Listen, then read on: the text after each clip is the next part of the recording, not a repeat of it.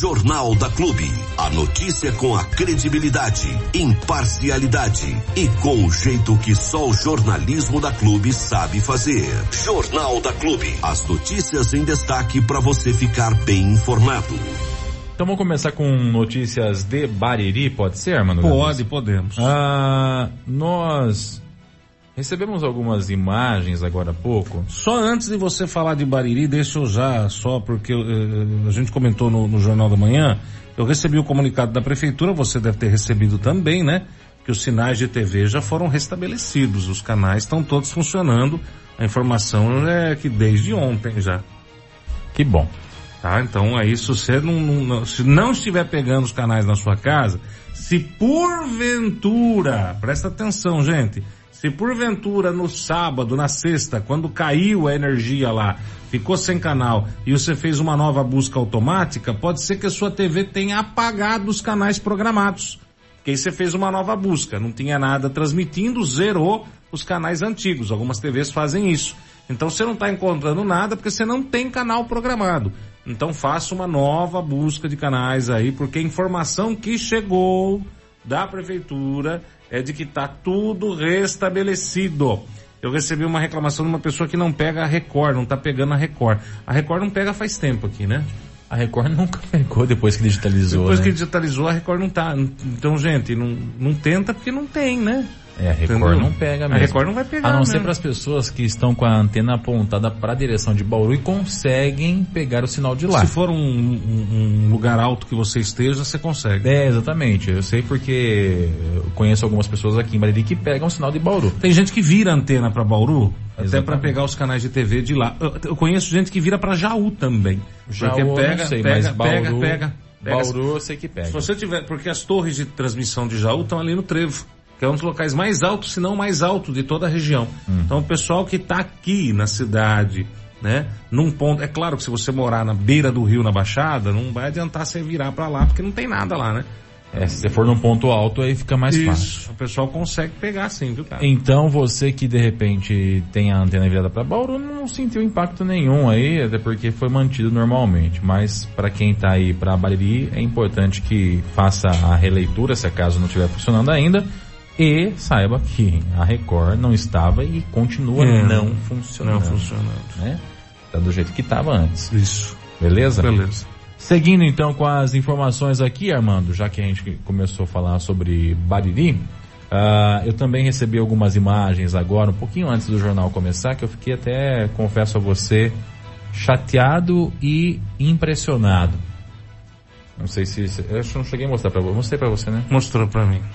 E, a gente colocou também no Facebook da Clube FM, entramos em contato com a prefeitura também, para poder saber o que está acontecendo, se é verdade ou não.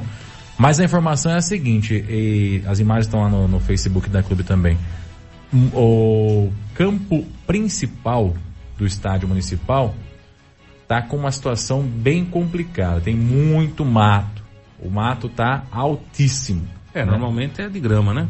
Mas o mato está bem mais alto do que o convencional. Eu vou até colocar aqui para o pessoal que está no YouTube também acompanhando poder ver, porque particularmente fiquei bastante assustado com o que eu vi, né? E acredito que as pessoas também vão ficar. Ó, esse aí é o campo principal do Faridão, o Farid Jorge Rezegue, o estádio municipal de Bairi. Uma situação complicada. Eu mandei contato para a prefeitura municipal através da assessoria de imprensa perguntando se procede, né? Se tá desse jeito mesmo. Embora a pessoa que me mandou seja de confiança, ela tenha filmado agora há pouco essas imagens. Uh, e se tem previsão de quando vai ser consertada essa situação aí, né? Ou seja, é cortar a grama. É, feita cortar a grama. Fazer a manutenção. É, só cortar né? a grama. Acontece que é, é, é simples, mas não é simples, né? O gramado, se ele cresce muito, quando você faz a roçagem dele muito baixa, ele fica só os talinhos ali embaixo, né? Não fica a grama propriamente dita. Ele vai crescendo, as folhinhas vão lá para cima e lá embaixo fica os talinhos. Então quer dizer, o, o campo, né, o gramado, ele fica comprometido por um período de tempo até que volte a brotar aí as folhinhas da grama também na parte baixa. Né? Mas a manutenção do gramado não é feito pelo pessoal que está lá no, no, no campo? Porque se eu não me engano, se eu não me engano, a manutenção do gramado não é feita pela empresa de limpeza É feito pelo pessoal que já trabalha lá. Eles têm os carrinhos, tudo bonitinho, tem o cortador de grama. Você tá olhando para mim dando risada por quê? Eu tô com cara de palhaço só porque o circo chegou? É, porque ó, muito, seja bem-vindo ao Alice no País das Maravilhas. É um prazer recebê-lo aqui com a gente. Eu não tô, eu tô falando sério. Que carrinho de grama, rapaz? Carrinho? Você viu como é que tá isso aqui? Como Tem é que, que tá ter um fio gigante pra, pra alcançar esse negócio aqui. Ah, você tá de brincadeira comigo, ah, né? vamos no automático, Ah. aquele que vai no automático Não, lá. para, ah, vai. Galiza, por Ah, favor. Pelo amor vai. de Deus, vai. A última vez que, a, que o campo, as últimas vezes que o campo recebeu manutenção foi por parte da Latina, né? Manutenções mais, mais, Antigamente não precisava de, de- disso. mais a, de mais afinco, né? Sim, tinha a pessoa que era responsável, acho que na época era até o, Paia. o Paia que era o responsável pelo, Que pelo, cuidava do campo. pelo gramado do, do, do, do campo Ele municipal. cuidava do campo. É, Eu não sei é, quem é o responsável hoje, né? Ou se tem alguém responsável.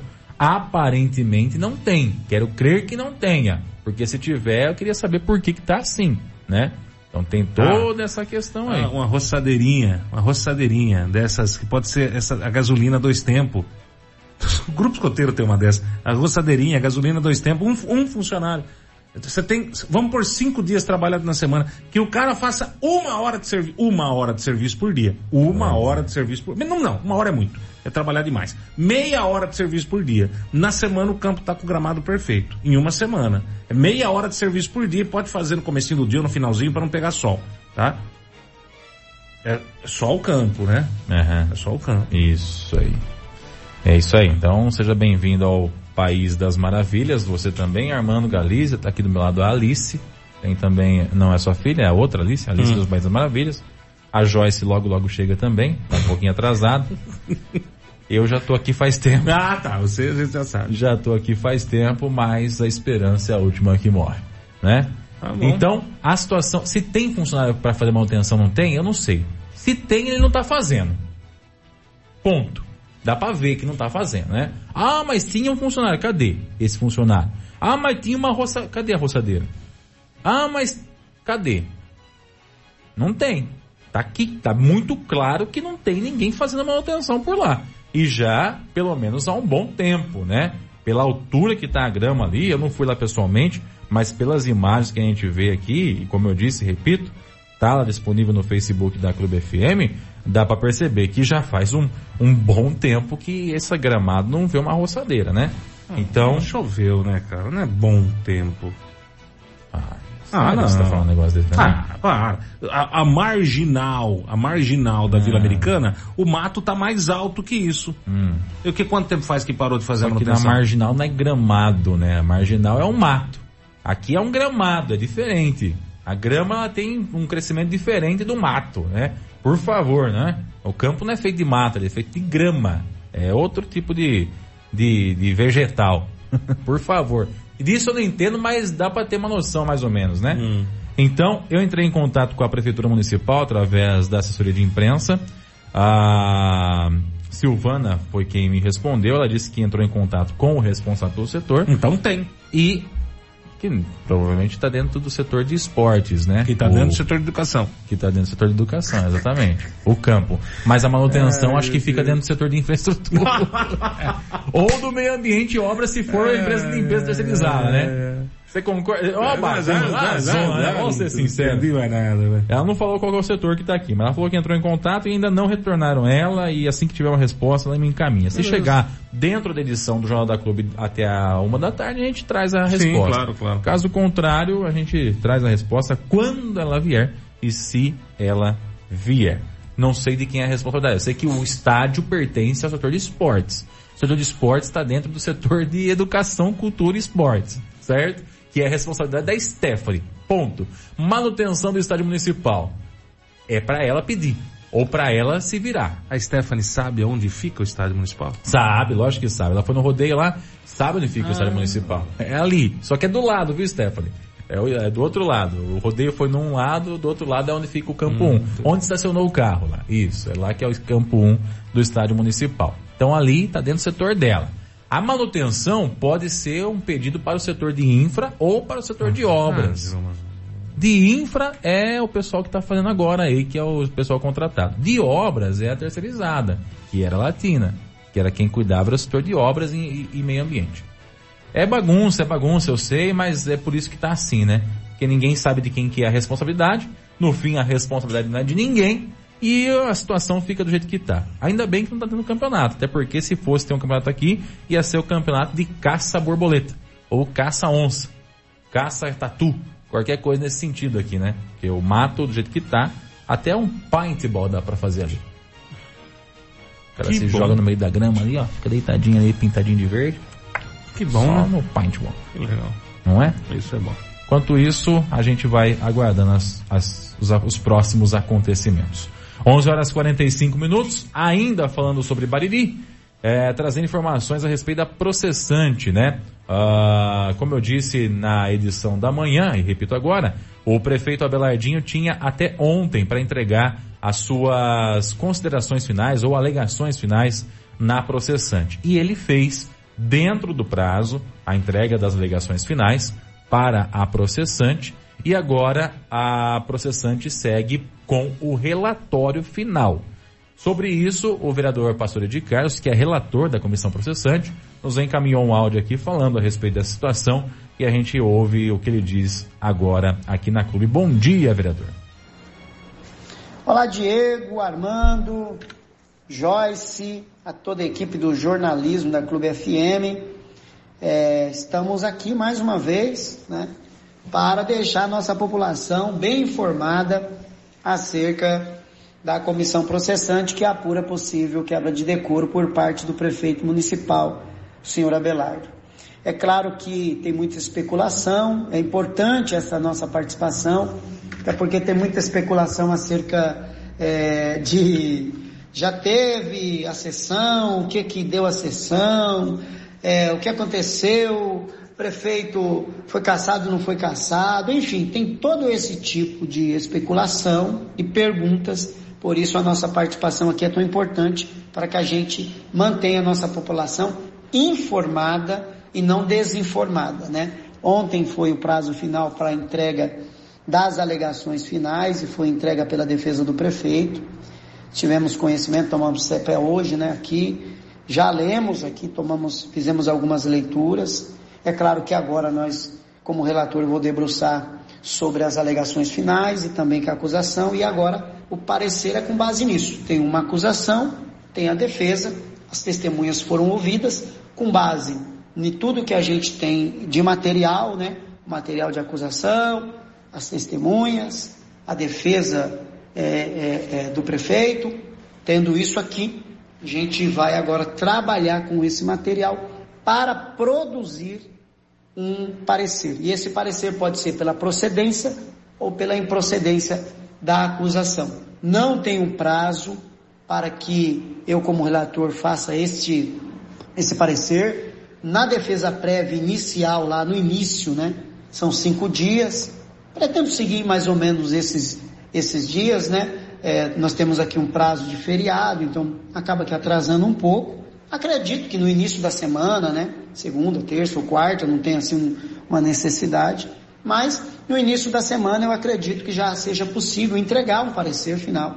E aí, a partir desse parecer final, o presidente da Câmara recebe esse parecer. E aí ele pode marcar uma sessão, seguindo aí o, o, os ritos normais, a partir de 48 horas ele já poderia marcar, pode marcar uma sessão, se ele assim quiser. Aí já compete ao presidente. Mas o nosso trabalho está chegando ao final, semana que vem, né? Entregando esse parecer final, encerra-se o trabalho da comissão. Está pertinho de acabar, é claro que é, hoje é isso que eu estou passando de informação, informações novas acredito que só a semana que vem. Estamos trabalhando dentro do que estabelece a legislação pertinente, né, seguindo aí o devido processo legal, a ampla defesa, o contraditório, é isso que pede a nossa legislação acerca desse tipo de trabalho, obedecendo o decreto-lei 201/67, trabalhando dentro do que estabelece, seguindo o rito certinho para que é, o acusado né, não seja prejudicado, que tenha o seu direito a fazer a sua defesa. Bem, é por hoje eu acredito que é isso que eu tenho para passar para vocês. Semana que vem, é claro, tendo parecer, aí terá novidade final de todo esse dessa comissão processante. Um grande abraço a todos vocês, um ótimo dia, uma ótima semana para nós. Você sempre bem informado com o Jornal da Clube. A notícia com imparcialidade que você exige.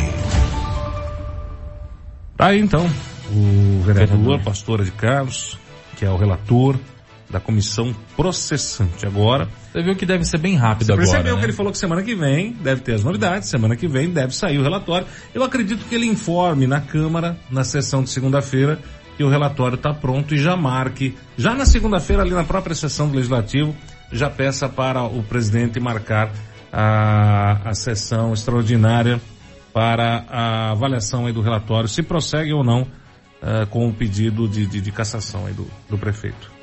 Pois é. Então a gente continua aguardando, acompanhando tudo isso. Não tem mais nenhuma etapa para acontecer, somente mesmo a emissão do relatório. E a gente vai aguardando para saber se, se algo vai mudar com relação a isso. É óbvio, a processante também está sujeita a qualquer tipo de judicialização. Então isso pode ser um impeditivo também do prosseguimento dela. É importante dizer isso, que nada, é, não dá para dizer que nada impede o andamento da processante uma eventual judicialização, ela poderia atrasar os trabalhos uh, da processante é, com certeza. Então, só para a gente poder pontuar as possibilidades que a processante tem a partir de agora. Ok? Muito bem.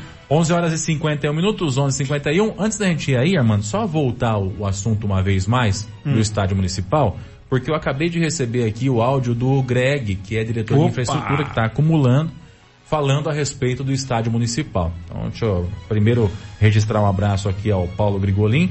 Ele é chefe de gabinete e acumula como diretor de infraestrutura e ele fala a respeito da situação do estádio municipal, Campo 1. Bom dia, Greg.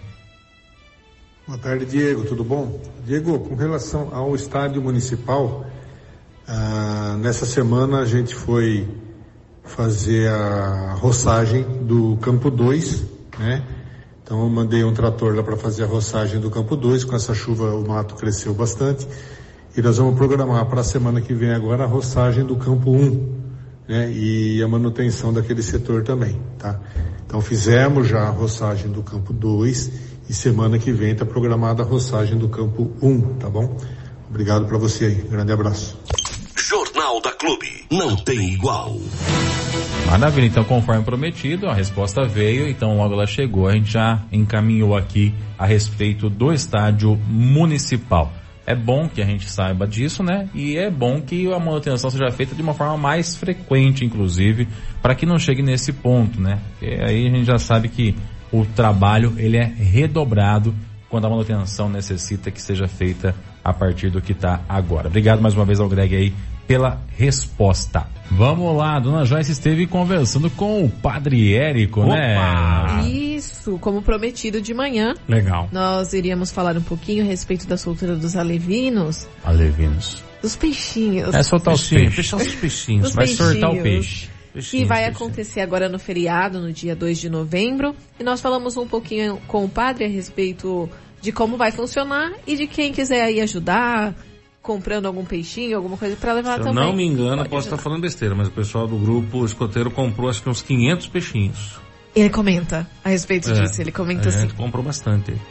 Muito bom, é, tem que ser comprado, né? Que não brota do chão. Não, ainda não. Ainda não. brota da água, mas não, no chão não. É, mas não se esqueça que Jesus multiplicou.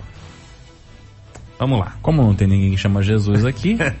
Vamos com o Padre Érico. Isso. Vamos lá, Padre. Vamos Sua benção. Hoje, como prometido, estamos aqui para falar sobre uma ação que vai acontecer agora no dia 2 de novembro, dia de finados, que é a soltura dos alevinos, dos peixinhos, no Lago Municipal.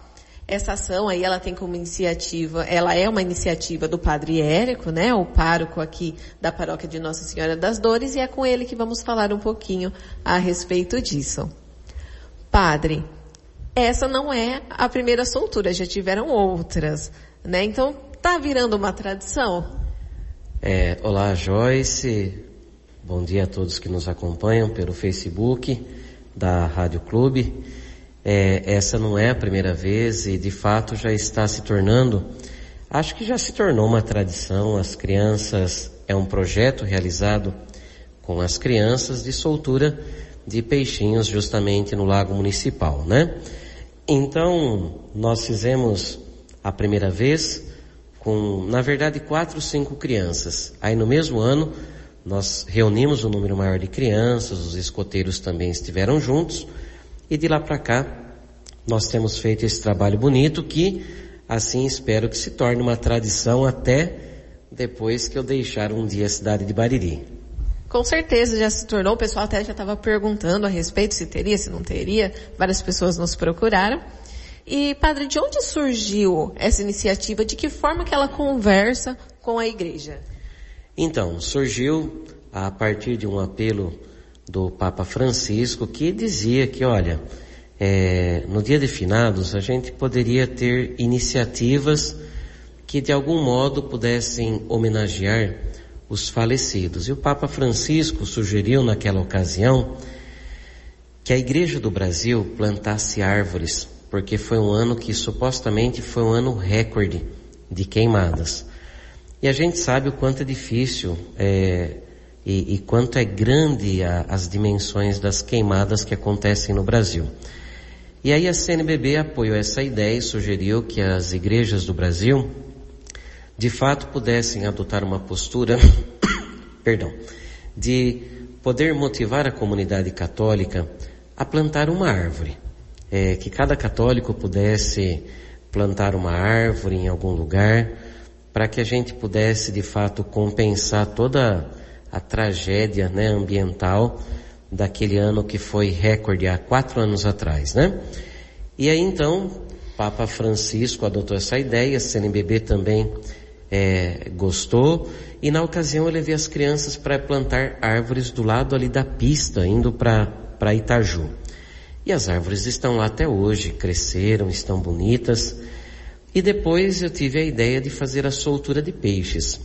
A primeira foi com quatro, cinco crianças ali, é, inclusive crianças que passavam pelo lago municipal naquele momento com os pais, e não foi nada muito organizado, não foi divulgado. Depois, no mesmo ano, é, eu convidei as crianças da paróquia, as crianças compareceram, e de lá para cá, nós temos feito esse projeto justamente que é uma forma, eu aprendi que ninguém pode deixar este mundo sem torná-lo um pouco melhor, sem dar uma contribuição. E eu penso que essa forma, a soltura dos peixes, o plantio de árvores, é uma forma de passar por este mundo, é, dando a nossa pequena contribuição para deixar o mundo melhor. Então, é, hoje em dia ninguém quer árvore nas calçadas, né?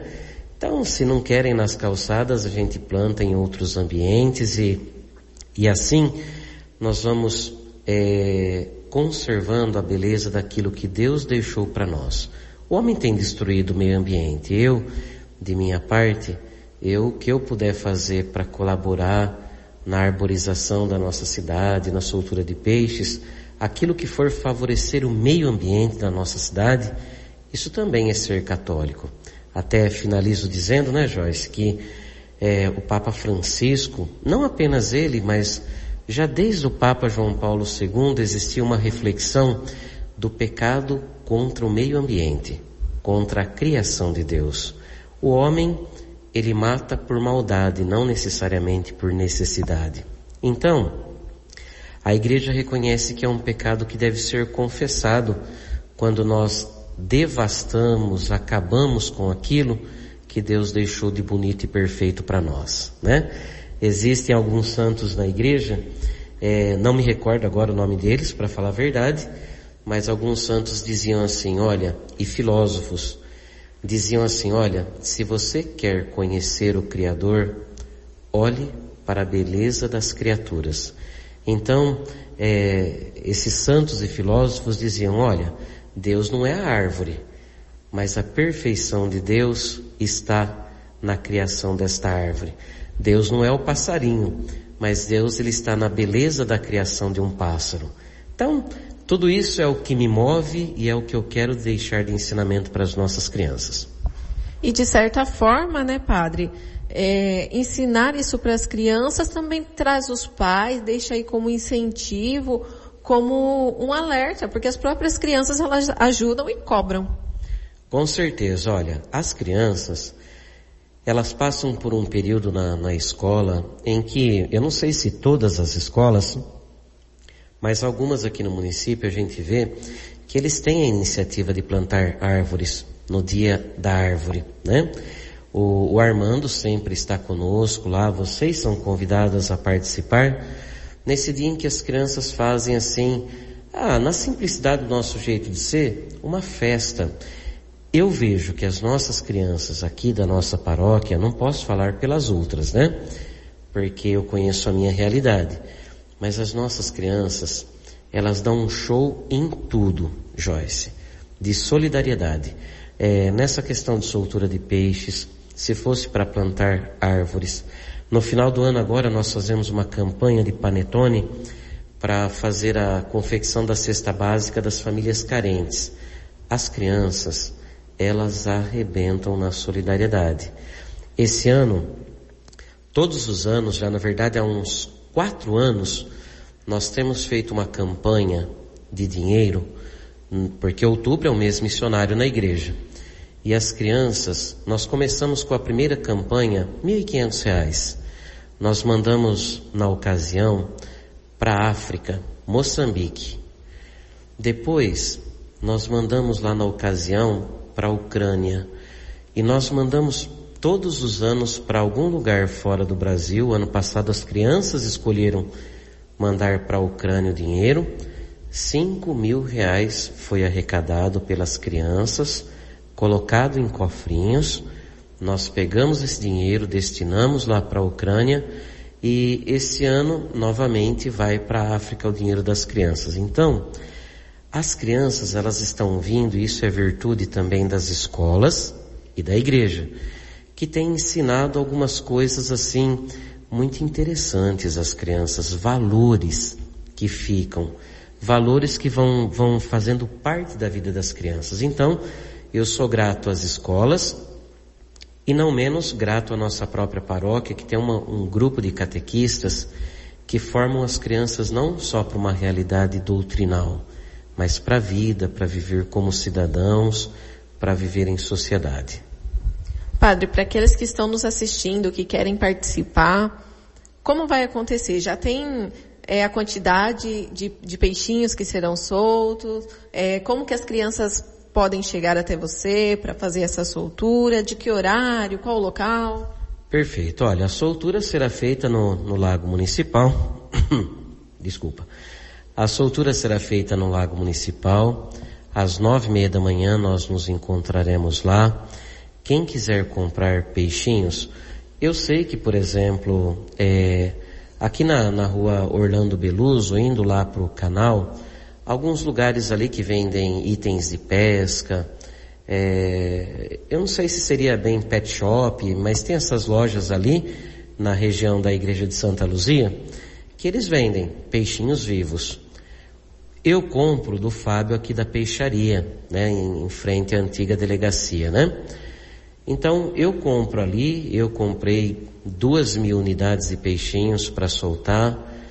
E aqueles que puderem colaborar, eu até coloquei no meu Facebook, podem deixar o dinheirinho aqui na, na secretaria da paróquia e, e a gente, eventualmente, se receber uma doação legal, a gente compra mais. Por hora, eu, eu pedi dois mil peixinhos é, de minha parte, no meu CPF, né? Ou no CNPJ da paróquia. Mas eu pedi dois mil peixinhos e recebi a doação para pagar um, um milheiro de peixinhos. Então é isso, Fia. Quem quiser, liga aqui no 8400 ou no 1479. É muito simples, é passar daqui falar assim, olha, tô deixando um dinheirinho para comprar peixinho. Então, a gente compra mais até, até o dia e vamos fazer a soltura. É simples. Será no Lago Municipal, nove e meia da manhã, é, quem puder levar peixinho, leva, seria muito bom. Eu, eu não vou soltar dois mil peixinhos, eu vou dar para as crianças. Só que eu não posso garantir que eu vou ter peixinhos para dar para todo mundo, né? Por isso que é importante as pessoas comprarem. Que espécie? Aqui você vai achar lambari para comprar. Eu comprei, eu acho que foi piau, alguma coisa assim. Piau Sul, deve ser alguma coisa nessa, nessa linha que eu, que eu comprei. Eu não conheço o peixe, eu não vou conseguir ajudar. É, não, conhecer eu conheço, eu só não lembro mesmo assim a variedade que eu, que eu comprei, qual foi. Eu só posso afirmar que esse ano não foi lambari nem tilápia, né? Diz que é um peixe um pouco mais difícil de ser pescado.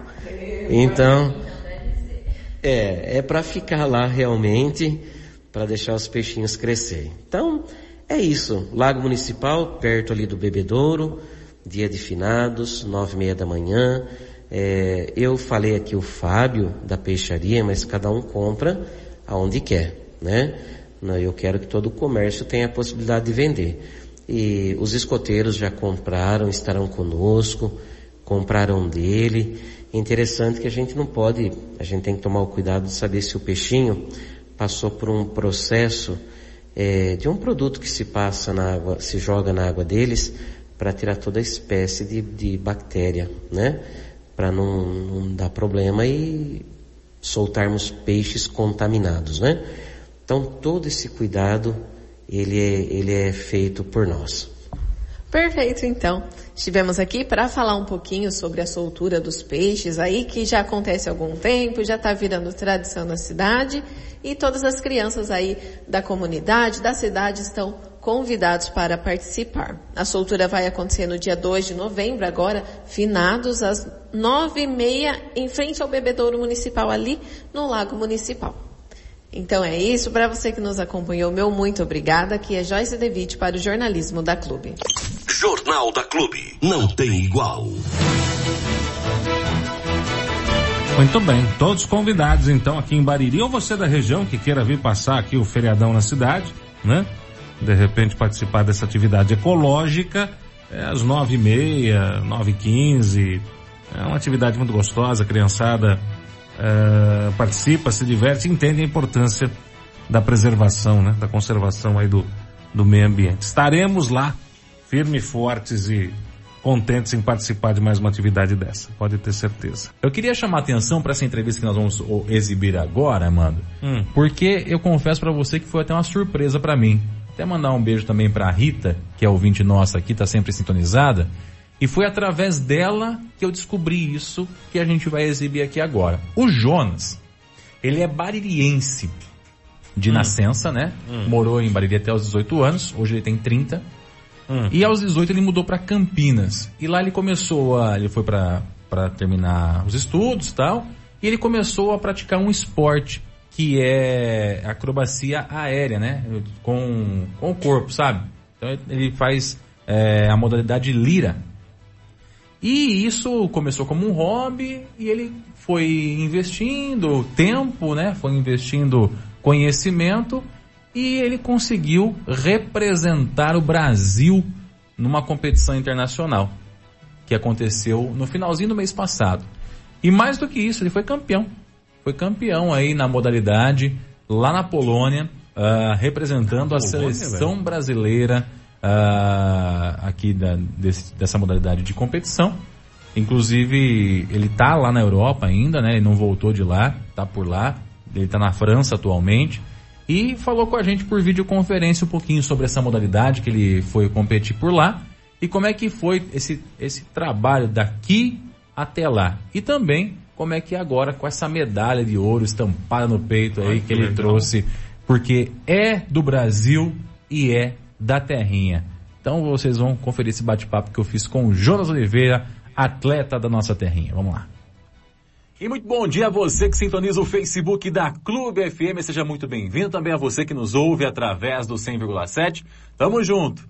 Hoje nós estamos conversando por videoconferência com um atleta brasileiro. E que melhor que isso, é da terrinha e vai falar com a gente porque foi vencedor num campeonato mundial nessa última semana que passou. Estou falando de Jonas Oliveira. Ele está aqui com a gente por videoconferência. Vou dividir tela aqui com ele para a gente ba poder bater esse papo bacana, falar um pouquinho sobre esporte, falar um pouquinho sobre esse campeonato, sobre essa conquista que ele conseguiu aí trazer, né, essa medalha que ele conseguiu trazer aí, representando a nossa seleção canarinha, a seleção brasileira. Jonas, um prazer falar com você. Como é que você está? Bom dia.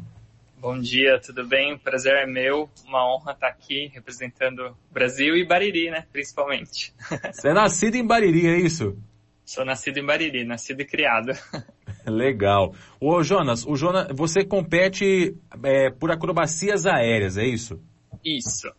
Acrobacias aéreas e a minha especialidade é a lira acrobática, que é como se fosse um bambolê de ferro pendurado por algumas cordas, por duas cordas nesse caso. Eu tenho aqui uma imagem que você me mandou, inclusive da competição que você participou agora. Eu vou colocar aqui, enquanto você explica mais ou menos como é que funciona, o que, que é avaliado aí dessa acrobacia, dessa, nessa competição que você participou. Beleza. É, bom, a, a, lira acrobática, na verdade, ela tem, a, ela vem do circo, ela vem da arte circense, mas hoje ela é regulamentada como um esporte, também pela Confederação Internacional e, e aí nessa competição tem tanto a modalidade esportiva quanto a modalidade artística. Eu competi e ganhei na modalidade esportiva. Uh, e aí é avaliado muitas coisas, né? Porque nessa competição tem um código de pontos, como se fosse bem parecido com a ginástica. Uhum. Então tem um código de pontos em que a gente é avaliado uh, todos os movimentos que a gente faz, as acrobacias, os flips, os mortais, tudo isso. E o objetivo dessa competição, desse campeonato, é ter a maior pontuação, né?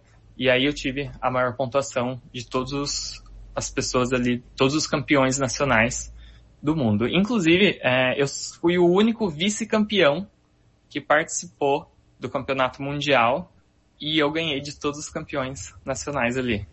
Olha que legal, então teve essa reviravolta também na competição, é isso? Teve, exatamente. E como é que você conheceu esse esporte aí, ô, ô Jonas? Eu conheci, na verdade, por porque eu precisava fazer um exercício físico, alguma coisa, e aí uma amiga me indicou o tecido acrobático, né, que é, é bem circense ali, e aí eu conheci, fui, comecei pelo, no tecido, mas fui para lira e me apaixonei.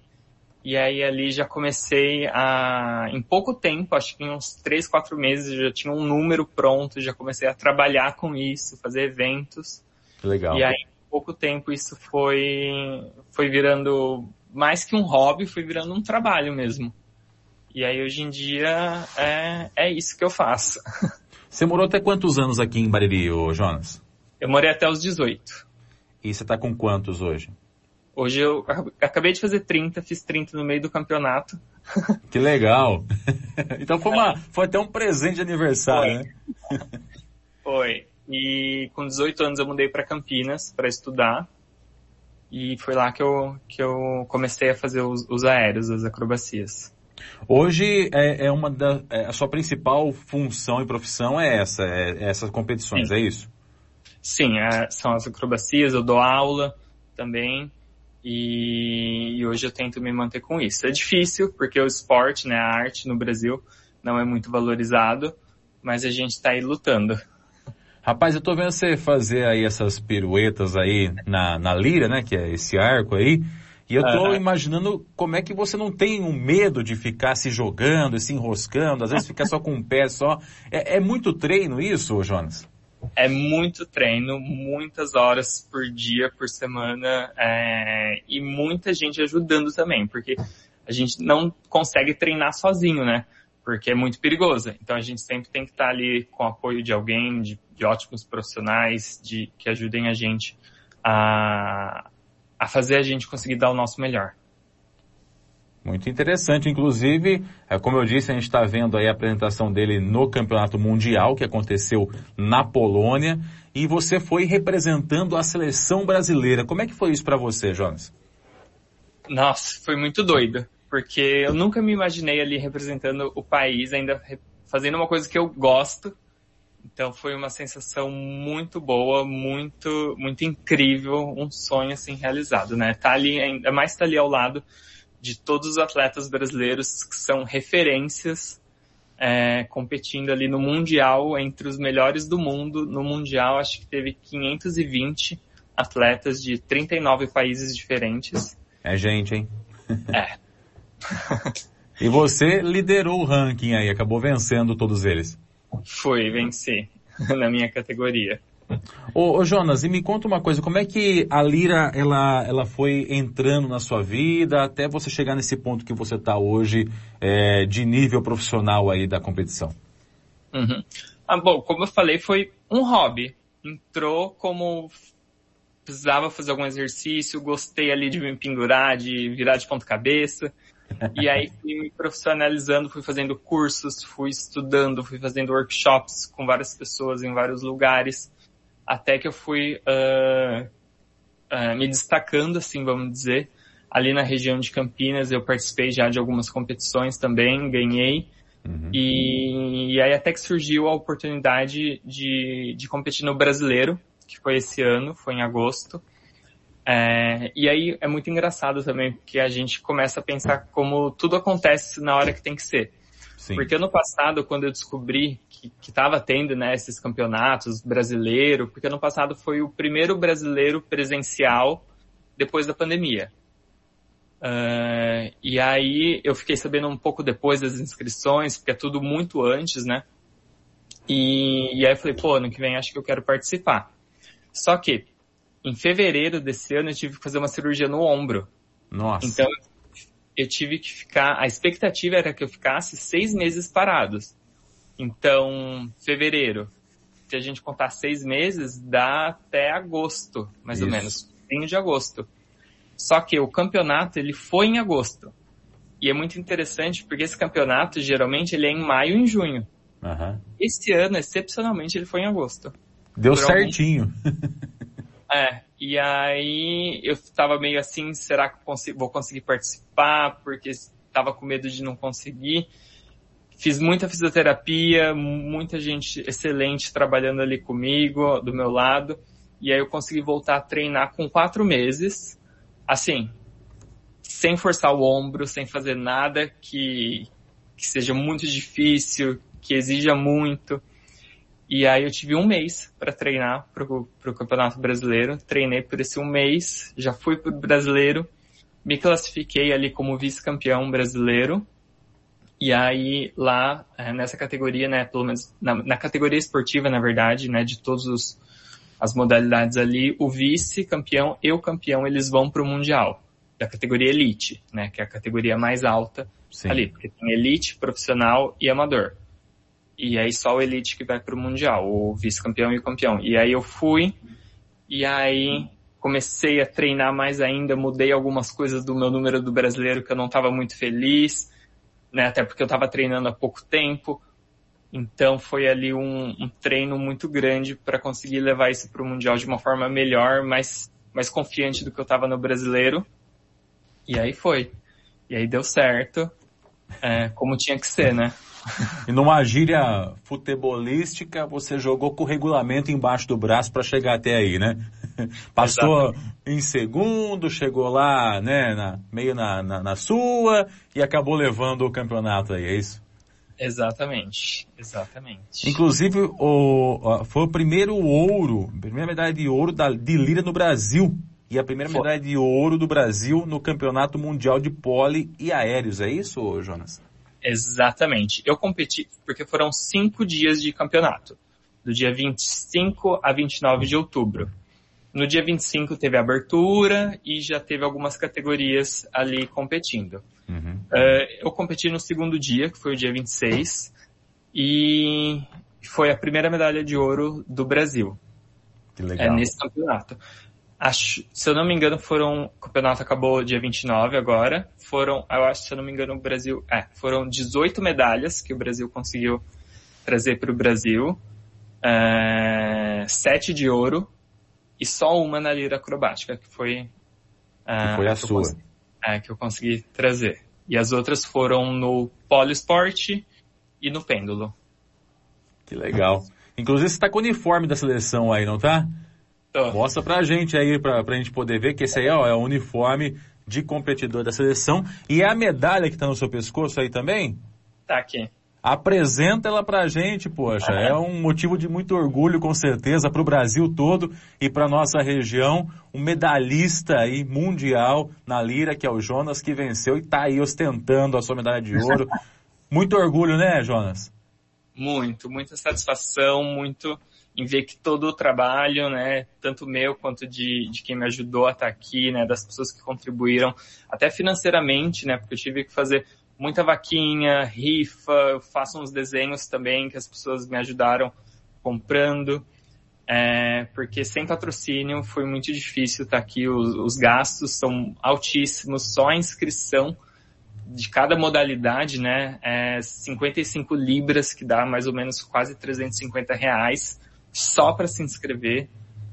E aí fora passagem, é, transporte, porque além de tudo a, a competição foi na Polônia, mas não foi na capital da Polônia. Hum. Então tinha que pegar trem para ir para Kelsey. Que, é onde que foi. transtorno, hein, cara? Então foi um, foi uma, literalmente uma jornada, uma viagem. E tá lá representando o Brasil, levar o nome do Brasil. É... Esses custos são todos bancados por você, é isso? São. Cada atleta tem que bancar a sua ida e meio assim que, porque a Confederação Brasileira, né, ela só nos fornece o uniforme brasileiro da seleção e aí a gente tem que meio que dar um jeito de ir. E é, aí... Pelo menos ganhou um uniforme novo agora, né? É. Não tiro isso nunca mais. Com certeza, valeu a pena, valeu a pena toda, toda a luta aí para conseguir chegar. Aliás, você entrou num ponto que eu queria abordar também com você, ô Jonas, que a gente vê isso às vezes nos esportes mais populares, é, mas isso quando a gente começa a partir para esportes menos populares, como a lira, por exemplo, que é o caso seu, é, a dificuldade ela vai aumentando, triplicando, quadruplicando, né? Que é a questão dos incentivos, né? Os patrocínios. É difícil conseguir incentivo para você conseguir é, participar de competição, fazer os treinamentos, porque você abre mão aí da, da, de outros empregos para poder concentrar nisso e trazer o resultado, né? Sim, é, é, muito difícil, né? O esporte no Brasil já não é tão, é, já é difícil um incentivo, ainda mais um esporte que não é tão conhecido ainda quanto a lira, o pole, o pêndulo, uhum. né, que são teoricamente novos, assim, ainda mais com essas competições mundiais. É, então é muito difícil. Eu entrei em contato com muitas empresas para tentar conseguir um patrocínio, infelizmente é, não rolou, mas quem sabe agora, né, a gente tenta é, mostrar que o Brasil está ali, que é uma potência no esporte, que muitos brasileiros levaram várias medalhas é, nesses esportes e que a gente está ali, que a gente está se esforçando, está se dedicando para mostrar para o mundo que o Brasil é um, uma grande potência, que o esporte no Brasil precisa ser valorizado, precisa ser incentivado e que a gente está ali servindo de inspiração para outras pessoas, para que elas também busquem o esporte, busquem fazer uma atividade que elas gostem e, e quem sabe se profissionalizem nisso e, e mostrar que, que a gente está ali. E que, inclusive, o, a Confederação Brasileira foi eleita a melhor confederação do mundo no campeonato. É verdade. É, porque ali no, no campeonato mundial existe uma, um, uma votação né, de atletas do ano e confederação do ano. E o Brasil levou a melhor confederação do mundo. Ah, nós é fogo, né? Para não falar outra palavra. exatamente. O Brasil não veio para brincar. É, exatamente. É sempre assim, a gente entra para ganhar, essa que é a verdade, né? Com atletas de alto nível mesmo, sempre em todas as competições. Ô Jonas, me conta uma coisa, para quem de repente tem curiosidade em conhecer esse esporte, o que, que você recomenda? Quais foram os caminhos que você percorreu para poder ter informações a respeito desse esporte? Uhum. Eu acho que primeiro ter muita vontade, não ter medo e principalmente não pensar, poxa, isso não é para mim. Porque esses esportes são para todo mundo, para todos os tipos de corpos, para quem quiser fazer.